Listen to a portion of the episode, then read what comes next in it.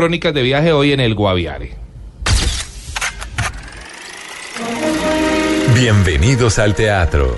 Le recomendamos apagar su celular, disfrutar de sus palomitas de maíz y subir el volumen de su radio. En Blue Jeans comienza la película.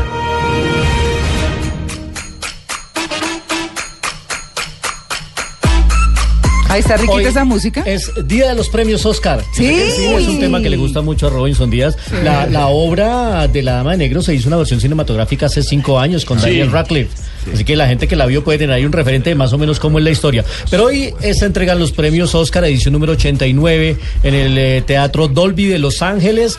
Hay mucha expectativa por saber qué va a pasar, si se va a portar tan político el tema, si los actores van a mostrar eh, su lado más político en sus discursos de aceptación. Vamos a ver qué pasa. Pero para conocer un poco más detalles eh, de lo que puede suceder esta noche en eh, la entrega de premios de la Academia, tenemos un hombre que sabe y que ha estado metido y que está permanentemente en la alfombra roja y en el mundo del cine colombiano, orgullo nuestro. Juan Carlos Arciniegas trabaja en CNN. La buena noticia es que va a volver eh, su programa Ojo Crítico, que ¿Ah, estuvo un tiempo fuera del aire y la gente lo reclamó y lo reclamó, pero va a volver. Muy Juan bien. Carlos, él ha sacado un tiempito para atendernos hasta ahora. Hoy tiene mucho trabajo con el tema de los Oscar. Y bueno, pues lo primero que hay que preguntarle, Juan Carlos, es La La Land, 14 nominaciones para mi gusto. Excesivo el tema de las nominaciones. Eh, ¿Qué no se va a ganar La La Land, Juan Carlos? La pregunta es difícil y es muy buena. Ah, no sé, yo creo que nada. Esta, la La se ha vuelto como el Adele de, del cine, ¿no? Que se lleva todo lo que a lo que está nominada. En este caso, pues estoy de acuerdo contigo. Para mí es la película más sobrevalorada del año.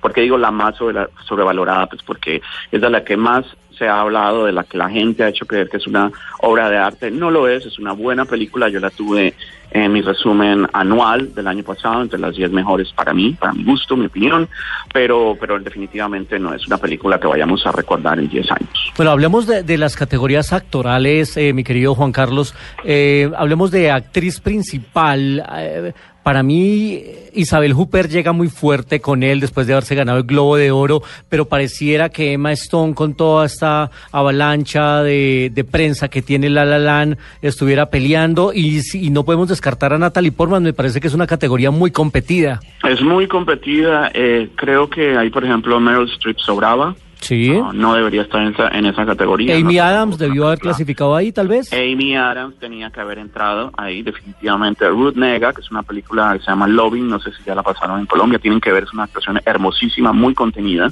Es una nueva actriz realmente para Hollywood, pero no lo va a ganar. Yo creo que eh, definitivamente está, como tú lo dices, entre Isabel Huppert y Emma Stone. No veo a Natalie Portman, aunque siempre ha sido mi favorita desde que yo vi Jackie, dije esta es la mejor interpretación femenina, pero no sé, fue que no sé si que no le hicieron la campaña adecuada. La La Land ya nos tiene hastiados de tanta publicidad. En el caso de Jackie no se le hizo, como te digo, mucho ruido o por lo menos no lo, lo suficiente como para que llegara a estar en este momento considerada como una posible ganadora. Hoy no lo es, en mi opinión, debería hacerlo. Isabel Huppert es una gran actriz francesa, es como la Meryl Streep de, de su país, que lo puede hacer todo. Es un papel que se ha dicho siempre, ninguna otra actriz o ninguna actriz en Hollywood mejor se atrevería a hacerlo, ni la propia Meryl Streep, por lo que implica, no vamos a dañarle la película que no la ha visto, que es Elle, pero ah, me gustaría ver a Isa- Isabel Huppert precisamente por ese eh, cansancio que tengo frente a La La Land. Emma Stone no hace nada extraordinario tampoco. Los años anteriores, eh, los afrodescendientes o afroamericanos se quejaban de unos Oscar muy blancos y este año, pues si tenemos la posibilidad de que Denzel Washington gane, de que Viola Davis esté también por la misma película Fences nominada, Octavia Spencer, Mahershala Ali, creo que este año no tienen por qué protestar.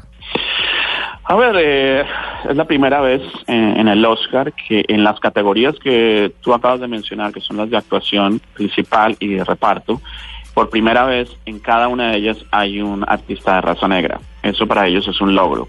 Yo no creo que la academia sea racista y que cuando llegue el momento de votar lo haga por el color de la piel del actor o del artista que esté nominado.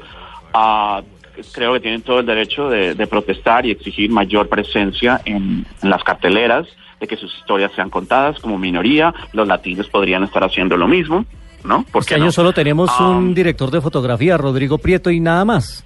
Sí, está Lin Manuel Miranda, ¿no? También. Ah, también, bueno, de origen. Bueno, él, es de Nueva York, pero es de raíces puertorriqueñas. Muy bien, Juan Carlos, pues lo dejamos porque sé que hoy es un día de mucho trabajo para usted. Es el día de los eh, premios Oscar allá en Los Ángeles. Así que muchas gracias por estar aquí en Blue Jeans de Blue Radio. Y vamos a ver mañana, eh, cuando se entreguen esta noche los premios, cómo nos fueron nuestros vaticinios. Muchísimas gracias por estar siempre aquí en Blue Radio. Gracias por la invitación, amigos, cinéfilo y colega. Oiga, qué chévere. Eh, Luis Carlos, eh, ocho